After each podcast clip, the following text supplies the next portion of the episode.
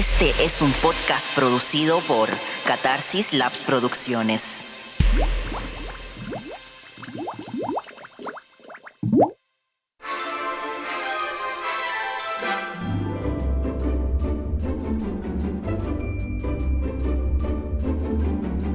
Hola a todos, bienvenidos a Art Pop Cinema, el podcast del club de cine Art Pop Cinema, donde nos reunimos a conversar sobre el séptimo arte. Hola a todos y bienvenidos al capítulo de hoy del podcast. Mi nombre es Gerardo.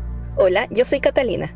En el capítulo de hoy hablaremos sobre la serie de Netflix The Crown, la cual ya va en su cuarta temporada. La cuarta temporada fue subida a la plataforma Netflix hace casi dos meses y de hecho este capítulo lo grabamos casi al mismo tiempo de que fueron lanzados estos episodios. Pero dado de que fueron dentro de los primeros capítulos que grabamos para el podcast. Tuvimos muchos problemas técnicos y fue ahí cuando decidimos que íbamos a trabajar en conjunto con una productora que nos ayudara no solo a grabar, sino también a editar los capítulos para que fueran de la calidad que ustedes se merecen. Es por eso que le agradecemos muchísimo a la productora Catarsis Lab que nos brindó la oportunidad de poder dar un producto de calidad, aunque eso produjo finalmente que este capítulo estuviera desfasado, un poco como lo que Gerardo siempre dice de que todo lo que es publicado en las plataformas inevitablemente se desactualiza rápido.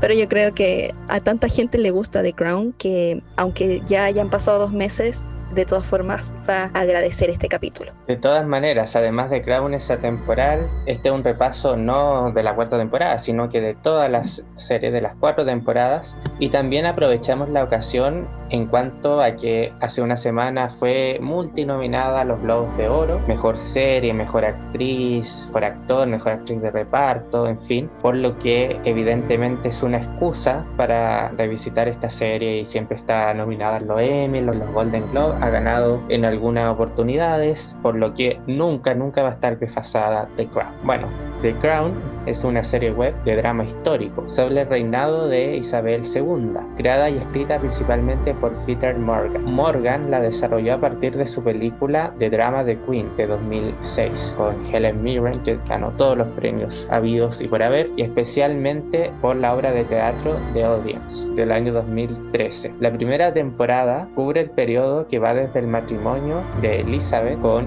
Felipe, duque de Edimburgo, en 1947 hasta la desintegración del compromiso de su hermana, la princesa Margarita, con el capitán Peter Townsend en 1955. La segunda temporada abarca el periodo comprendido entre la crisis de Suez, del canal de Suez, en 1956 y la jubilación del primer ministro Harald Macmillan en 1963 y el nacimiento del príncipe Eduardo del año, digamos, 64 Luego viene la tercera temporada, que va del 64 al 77, incluyendo los dos periodos de Harold Wilson como primer ministro, y nos introduce a este personaje de Camila Parker Bowles. La cuarta temporada va del 77 a 1990 e incluye el mandato de la Margaret Thatcher como primera ministra y el matrimonio de Lady Di con el príncipe Carlos. Quinta y sexta temporada van a darle un cierre a esta serie y cubrirán lo que queda de los 90 hasta la actualidad.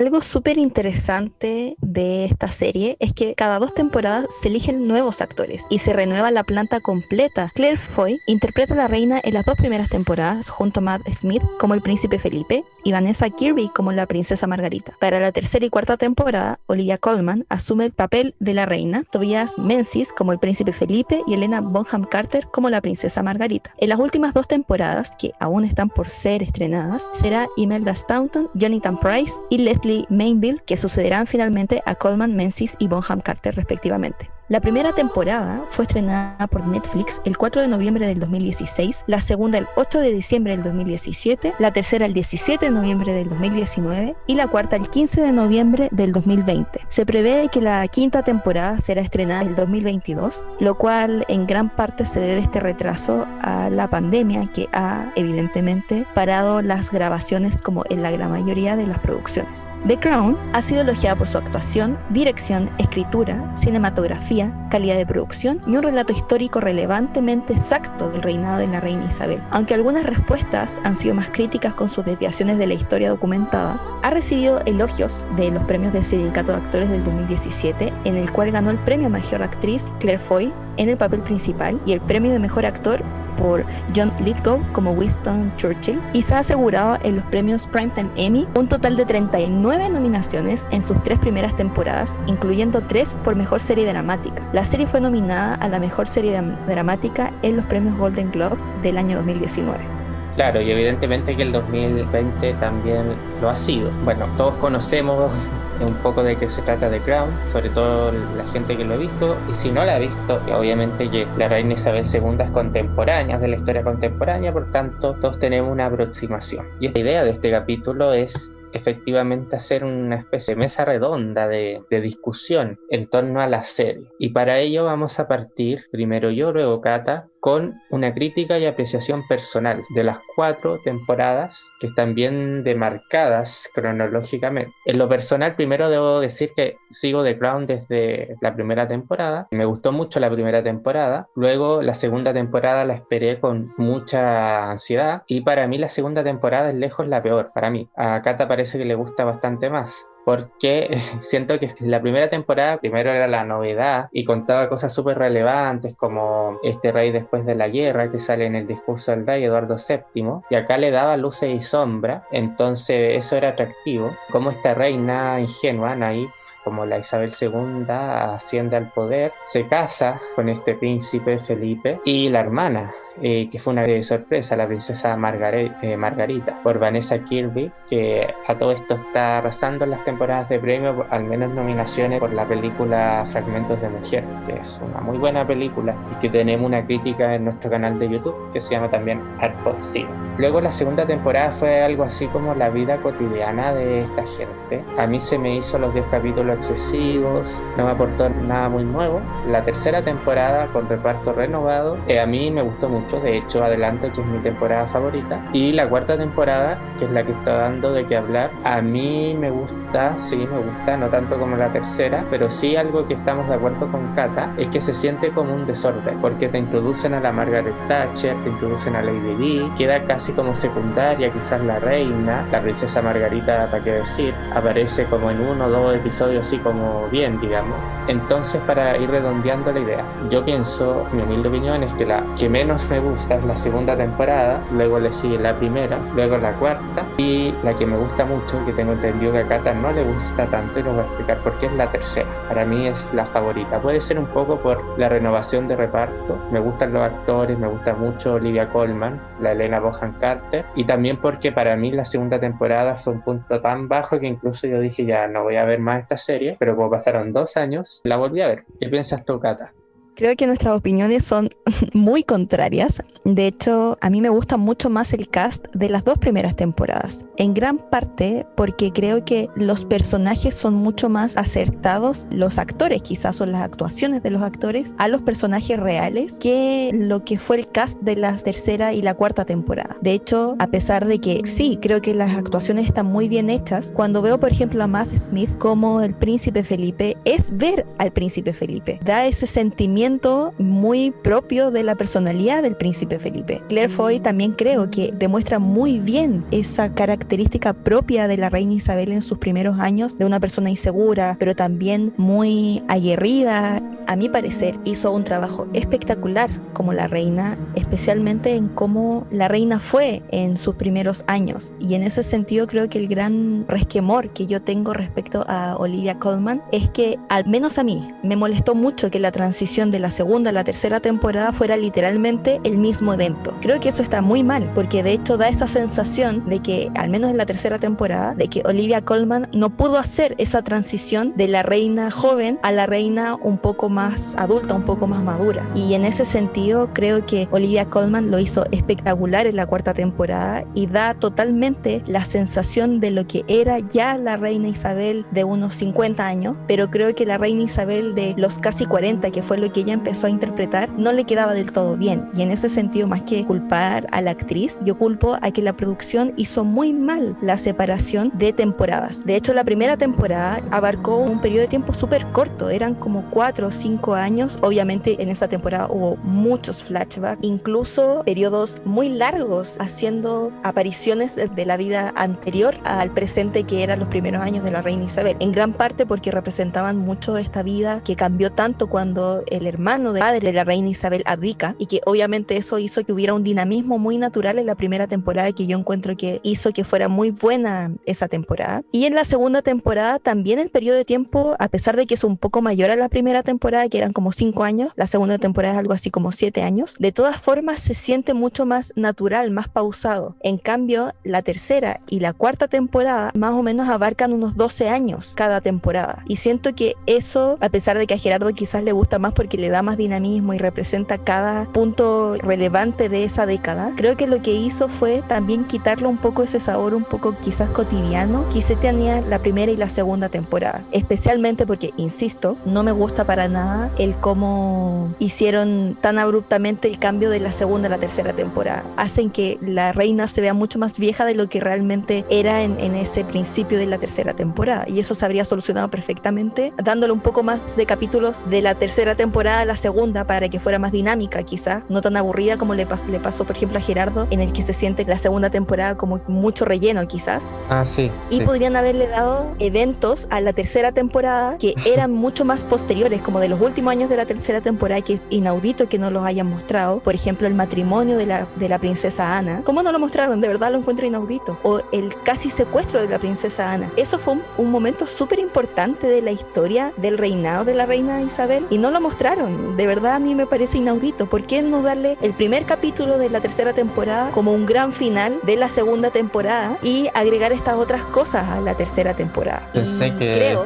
Que tú querías como que la- en algún momento entendí que la segunda temporada tuviera más capítulos. Yo casi me caigo de, de la silla porque No, no, yo creo que el problema es que se sentían quizás como una continuación demasiado larga. Cada capítulo hubieron varios capítulos, sobre todo los Sí. que trataban estas como supuestas infidelidades del príncipe Felipe. Felipe. Creo que fueron demasiados capítulos sobre eso y podrían haberse quizás dado un poco de la emoción de los dos primeros capítulos de la tercera temporada, habérselos dado a la segunda. Y Claire Foy y el cast en general tenían la edad para cubrir esos dos primeros capítulos y así haberle dado un poco más de sustancia a la tercera temporada con estos, por ejemplo, otros temas que te menciono eh, sobre la princesa Ana, que de verdad mucha gente se queja eh, especialmente por ese tema del matrimonio y sobre todo el casi secuestro. secuestro. De hecho, eso cambió mucho la dinámica de la seguridad del, Buckingham. de- sí, muchísimo. Y la cuarta temporada, que creo que a mí también me gusta mucho. De hecho, yo pongo en orden la primera temporada, la cuarta, después la segunda y después la tercera. La tercera es mi menos favorita. Mm.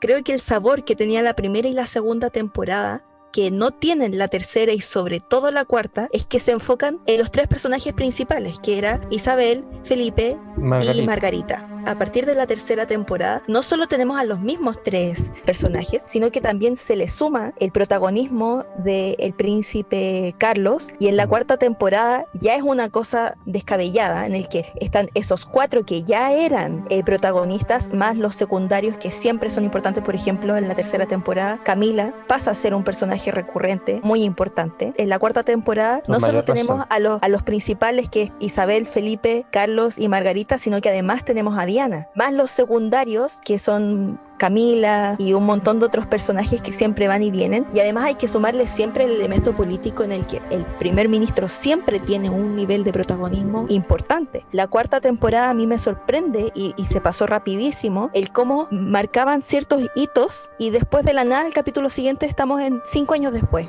Y creo que eso se desaprovechó mucho, sobre todo porque nadie sabe con certeza qué va a pasar en la quinta y sexta temporada, porque se supone que no debería tratar las últimas décadas de la reina. De hecho, dicen de que hay mucho lobby en el tanto William como Harry no quieren mm. aparecer mucho más allá de, de, su infancia. No quieren, por ejemplo, que aparezcan sus bodas o los problemas ahora de esto como del que Harry y Meghan se fueron de la corona, no quieren aparecer. Entonces me sorprende mucho que hayan desaprovechado tantos elementos de los 80 porque no puede ser posible, al menos a mi parecer, que después de haber estado casi 12 años en las últimas dos temporadas, cada temporada, ahora las últimas dos temporadas vayan a ser solo los 90. Especialmente porque si van a ser solo los 90, eso quiere decir de que se le va a dar duro a, la, parte, sí, y a la parte crítica de la, de la corona en los años 90 con, Lady Di, pero también con Sarah Ferguson.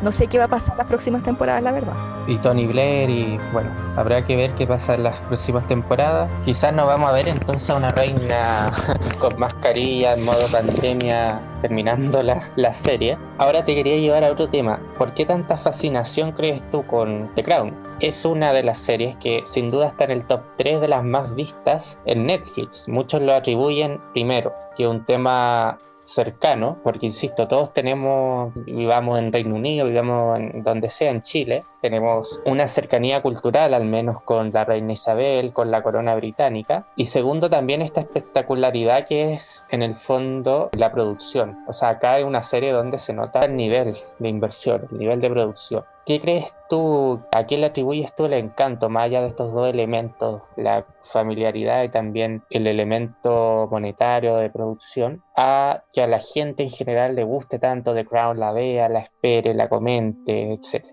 O sea, primero hay que recalcar en esos dos puntos. La serie está muy bien hecha y de hecho es la serie que más dinero tiene invertido en Netflix. Y eso se nota y se valora. También el, primer elemento que tú mencionas es súper importante. La corona es por excelencia, y ha sido así siempre, eh, la corona británica, es, un elemento de polémica, siento yo. Antes de las Kardashian existía Lady Di, antes de la Kardashian existía la princesa Margarita. Y eso es real. Y de hecho, se supone que los paparazzi empezaron con Lady Di. A ese nivel de importancia tiene la corona y de hecho creo que eso tiene que ver mucho con el hecho de que la corona inglesa es la única corona en el, en el mundo que universalmente es conocida. Son los más famosos y de hecho, a pesar de que mucha gente está en contra en el Reino Unido de la corona, la cantidad de dinero que aporta, a pesar de que también aporta gastos, pero la cantidad de dinero que aporta en, conceptos de turismo, por ejemplo, es impresionante. Entonces yo creo que tiene el, el elemento de que le vaya tan bien, tiene que ver un poco por este morbo. Es como estar viendo un reality a final de cuentas a pesar de que a mucha gente no le gusta, la consideran un poco lenta, igual a, final de cuentas una serie histórica, mm. yo creo que el éxito radica simplemente por el primer punto que tú dices. Es solo un tema de morbosidad y de cercanía. Quizá un tercer elemento es a la gente que le gusta la historia,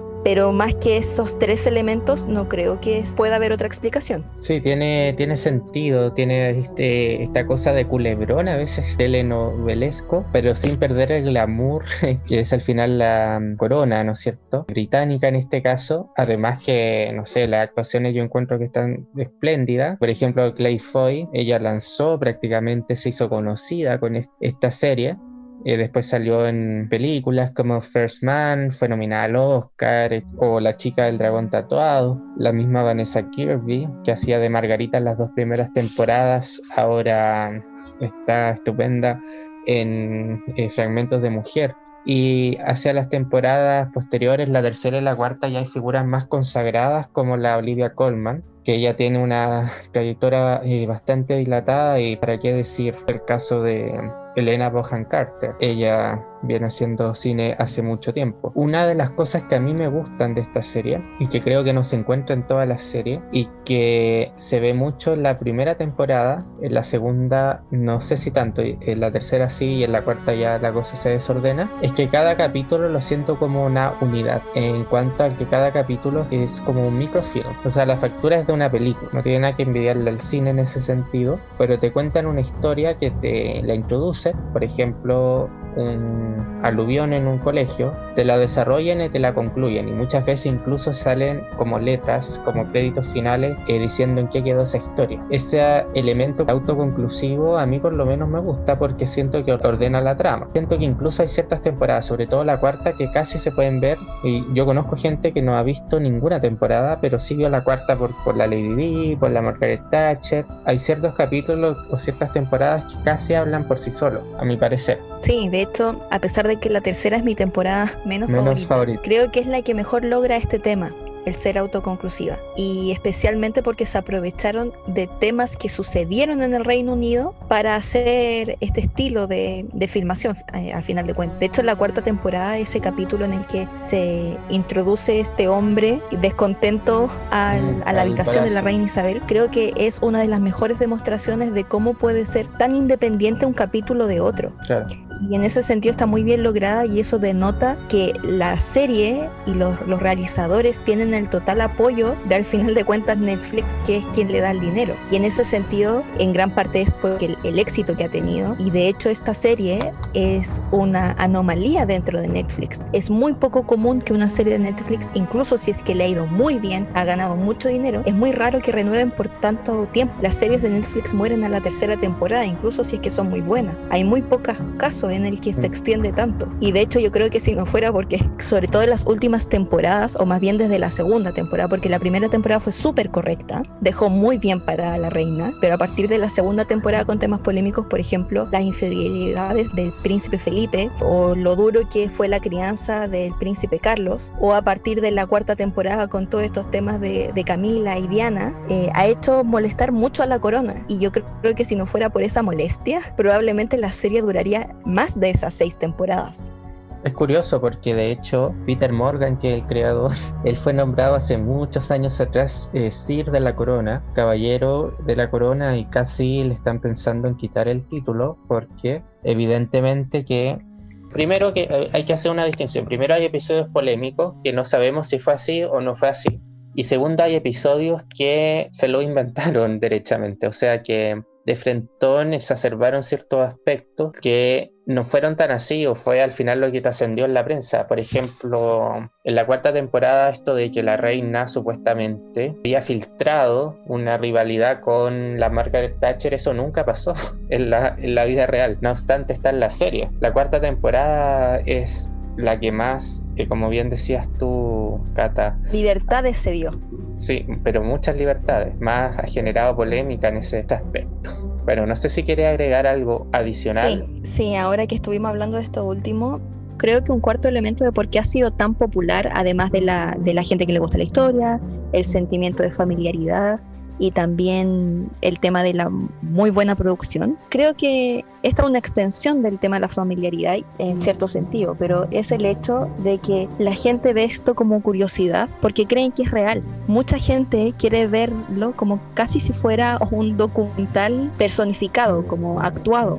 Y eso ha generado mucha molestia dentro de la corona y también demuestra la importancia que tiene a final de cuentas la cinematografía en el mundo o los medios de comunicación en el mundo. O sea, es como lo que pasa haciendo un adelanto al próximo capítulo que vamos a hablar sobre una de las mejores películas de la historia que se llama Ciudadano Kane. Actor, director, productor, guionista de, de esa película. Él se hizo famoso porque él hizo un relato en la radio de un libro que se llama La Guerra de los Mundos, en el que hay una invasión de los ovnis. Y toda la gente que lo estaba escuchando en la radio creyó que era cierto si pueden suceder cosas como esas, también puede suceder y sucede que la gente ve esta serie y cree que es real y por eso están tan molestos en la corona, especialmente por lo que está sucediendo con Felipe, pero ahora en las últimas dos temporadas con Carlos y sobre todo con Camila, porque la corona lleva al menos 20 años tratando, o más de hecho, tratando de limpiar la imagen de Carlos y Camila y en gran parte lo fueron logrando. Y ahora con la publicación de la última temporada, todo eso se derrumbó y ahora la última generación que quizás ni se acordaba de Lady D o que quizás sabían quién era ella pero no estaba este odio exacerbado a Carlos y a Camila, ahora los odian. De hecho era como un, tópico en Twitter de que gracias a Netflix Carlos te ha ganado toda una generación de odio. Y es real. Y yo creo que, que la serie en gran parte causa este ruido por estas polémicas. Y yo creo que por eso la, la producción se ha tomado estas libertades, porque al final de cuentas ellos dicen, esto es ficticio, pero saben que con esas cosas ficticias ganan más, gracias a las polémicas, que cuando son enteramente documentadas como las tres primeras temporadas. De hecho, una, una demanda y la pretensión de la corona era que Netflix pusiera al principio de cada capítulo, en la cuarta temporada al menos, que esta es una serie ficticia, como advirtiéndole a la gente que lo que van a ver no es 100% apegado a la realidad. No sé en qué habrá quedado eso. Bueno, para complementar el visionado de esta serie, Vamos a recomendar primero una película del año 2006 que ya la anunciábamos llamada The Queen, la reina, de Stephen Fierce, con Helen Mirren como la reina Isabel. Retrata la historia de lo que pasó cuando muere Lady Di. Ella ya no era princesa de Gales, por tanto, según el protocolo, no le correspondían funerales de Estado, pero la presión mediática era tan grande y la reina estaba con, con sus nietos en, en Escocia que Tony Blair tuvo que interceder para que finalmente se hicieran funerales de Estado. Y eso son las imágenes que siempre repiten en la televisión de Lady Di del funeral, que fue muy, muy, muy masivo. Esta película le dio el Oscar y todos los premios a Helen Mirren como Elizabeth II. También vamos a recomendar una película que no es muy buena, pero puede complementar un poco la historia de la Margaret Thatcher, que se llama The Iron Lady, la Dama de Hierro, que es del año 2011 y que le valió su tercer y último Oscar a la siempre incontestable Meryl Streep, que de hecho yo considero que eh, la Gillian Anderson, que hace de Margaret Thatcher, en la cuarta temporada está igual de bien o incluso mejor que Meryl Streep, y eso es difícil. O sea, yo encuentro que el trabajo interpretativo de esta serie es siempre su elemento más sólido de todas maneras. También hay algunos documentales, por ejemplo de Lady Di, como Diana in Her Own Words, Diana en sus propias palabras, que personalmente no lo he visto, creo que Kata lo ha visto. Debiste estar en Disney Plus, creo. En, Disney Plus y yo la primera vez lo vi en Netflix. De hecho, en Netflix hay muchos documentales, documentales, sobre Lady Di. Y este en particular es súper bueno porque se hizo en base a una entrevista que se le hizo a la princesa antes de que ella se divorciara y que de hecho es, esta entrevista eh, se mantuvo en secreto durante muchos años porque fueron eh, una entrevista secreta que ella le hizo a un escritor que finalmente escribiría una biografía no autorizada que fue súper escandalosa porque tenía datos jugosos que de dónde se podrían haber sacado. Y después sorpresa fue la misma Lady Di la que dio esas declaraciones. De hecho por lo mismo es un tan buen documental hay una película que actúa Naomi Watts donde ella se de Lady Di, se enamora de un pakistaní, que es una historia verídica. También debe estar por ahí en alguna plataforma. Y también hay una película en desarrollo, que es de un chileno, que se llama Spencer. La Kristen Stewart, que es esta actriz de Crepúsculo, pero ella ha hecho muchas más películas, o sea, eh, mucho mejor actriz que eso, hace de Diana Spencer. Y se trata del fin de semana en que Diana decide divorciarse de Carl, en una época en que el divorcio era una cosa impensada para miembros de la corona. Sebastián se llama el director. Sebastián Pablo Larraín. Ah, toda la razón. Pablo Larraín, sí, toda la razón.